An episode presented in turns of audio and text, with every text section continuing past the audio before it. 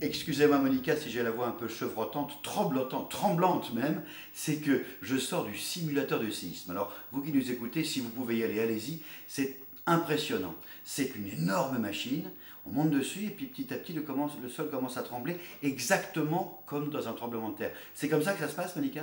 Je ne sais pas, je n'en ai jamais vécu, mais la machine a été bâtie par des Américains qui, eux, doivent bâtir justement des centrales nucléaires et autres bâtiments capables de résister à ce genre de tremblement. Mais ce qui frappe, c'est que j'ai pas bougé de quelques centimètres à peine et pourtant j'ai perdu l'équilibre. Et oui, parce que le sol bouge dans tous les sens. À toute vitesse, vous avez une accélération qui va être brutale, subite, et c'est ça qui représente justement un séisme. Alors, redites-moi, comment c'est provoqué par quoi un séisme, un tremblement de terre? Alors, on a la tectonique des plaques qui fait inexorablement bouger ces morceaux d'écorce lentement à la vitesse des ongles qui poussent, hein, quelques centimètres par an, pas plus, mais qui finit par coincer des roches.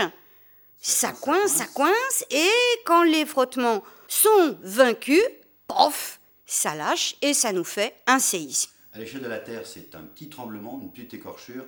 À notre échelle humaine, c'est énorme et les dégâts sont parfois considérables.